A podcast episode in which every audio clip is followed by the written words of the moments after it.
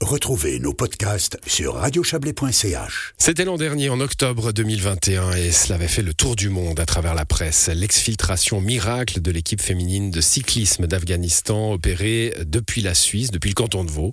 Euh, inédite aventure que celle partagée par le patron de l'Union cycliste internationale, David Lapartien, avec le conseiller d'État vaudois chargé des sports, alors, Philippe Lebas. Et au final, euh, ce petit miracle, donc, qui prend une tournure toute symbolique ce week-end dans le Chablais, puisque le championnat d'Afghanistan de vélo féminin aura lieu sur nos routes. Bonsoir Philippe Lebas.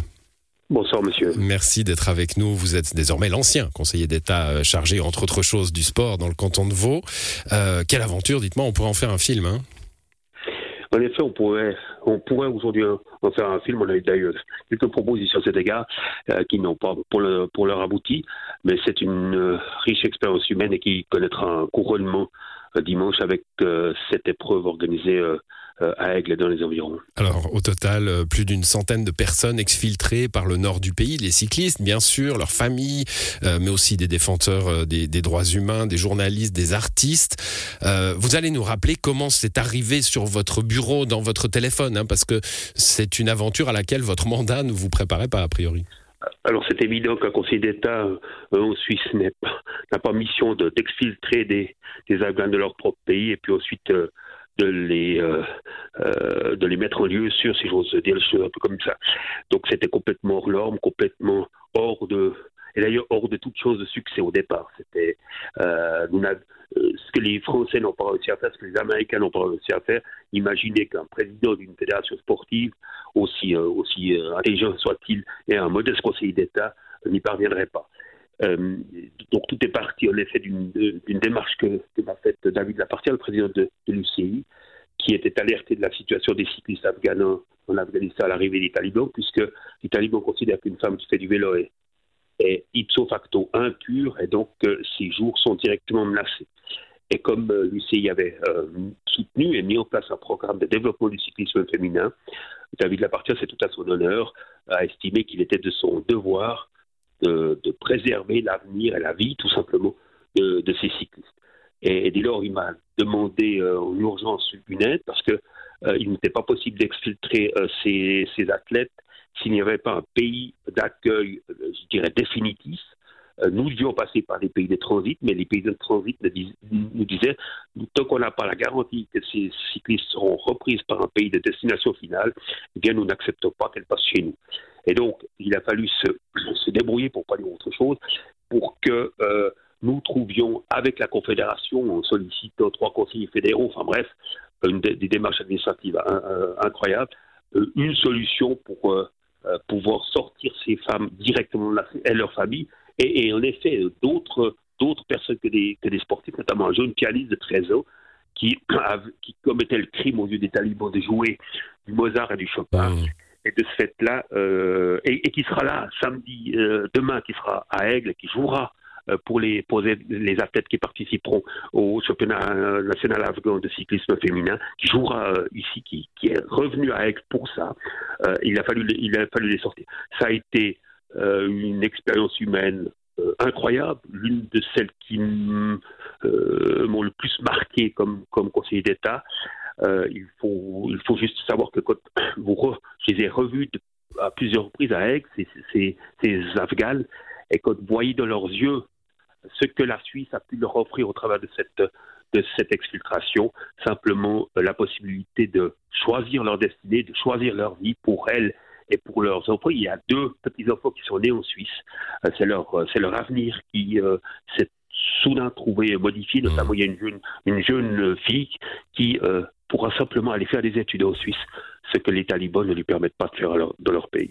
Philippe Lebas, euh, quand, quand, vous en parlez, alors on sent, on sent l'émotion, mais on, a aussi cette impression que finalement vous avez été sollicité uniquement pour faire le lien entre l'UCI et le Conseil fédéral. C'est plus que ça.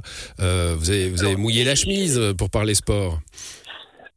Alors, euh, j'ai ça m'a pris à peu près 50% de, de, deux mois et demi d'activité parce qu'évidemment, avec David Lapartie, on travaillait sur un scénario, le scénario américain euh, euh, avec l'armée américaine, avec la FIFA, avec le Qatar, qui était l'une des possibilités d'exfiltration. Puis ensuite, l'armée américaine euh, a fui au courant, on ne peut pas dire les choses autrement, de, de l'aéroport de Kaboul. Donc la voie FIFA Qatari était exclu. Ensuite, nous avons travaillé sur une voie d'Abu Dhabi qui est tombée à l'eau également pour des raisons géopolitiques, puis ensuite avec l'Ouzbékistan, puis ensuite avec le Tadjikistan.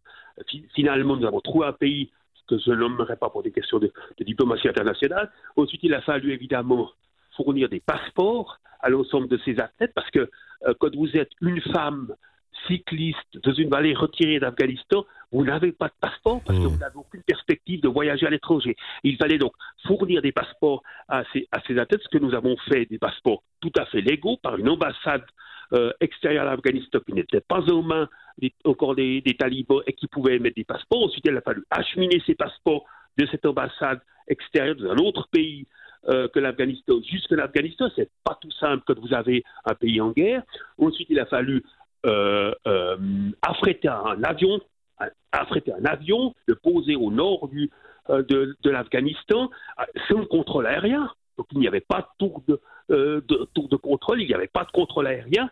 Et lorsque vous affrétez un avion pour aller vous poser en Afghanistan alors que le pays est à feu et à sang, euh, vous ne trouvez pas beaucoup de volontaires pour le faire. Et pour l'assurer, hein et il a fallu l'assurer, il a fallu payer trois fois les, les, la couverture d'assurance. Bon, ça... Un pilote et une compagnie. Et nous avons trouvé, notamment David Lapartière a trouvé un mécène tout ça n'a rien coûté, évidemment, aux contribuables vaudois, je tiens à le préciser d'emblée, parce que euh, les questions pourraient se poser.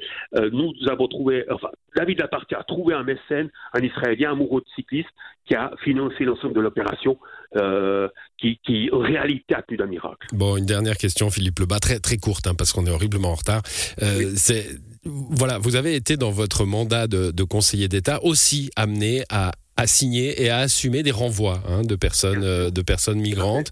Euh, et puis vous avez cette aventure là particulière. Est-ce que est-ce que ça vous a travaillé ce, ce, ce, ce double ces doubles réalités?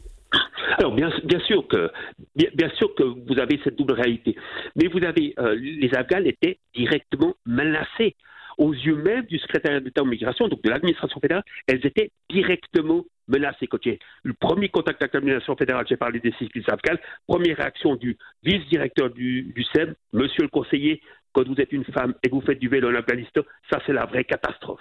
Mmh. Et donc, il faut être strict dans le domaine de l'asile pour justement pouvoir apporter son concours à celles et à ceux qui sont directement menacés. Nous avons il faut, il, faut, il faut regarder les choses telles qu'elles sont. Nous avons une immigration également économique, de gens qui viennent chercher du travail, en soi, c'est pas, c'est pas répréhensible, mais qui ne sont pas menacés directement par leur, euh, dans leur pays d'origine. Et donc, il faut être, euh, je suis partisan d'être relativement ferme sur cette immigration dite économique, être particulièrement ouvert à l'endroit de ceux qui sont directement menacés dans leur intégrité physique dans leur pays d'origine. On l'a bien compris. Merci à vous, Philippe Lebas, en tout cas, d'être passé dans, dans, cette émission pour rappeler ce souvenir. Et puis, euh, bah, ce week-end, si vous voyez une course très officielle, c'est sans doute des femmes afghanes qui courent pour leur championnat national sur nos routes du Chablais. Merci à vous, euh, Philippe Lebas. Bonne soirée. Excellent week-end à vous. Merci beaucoup.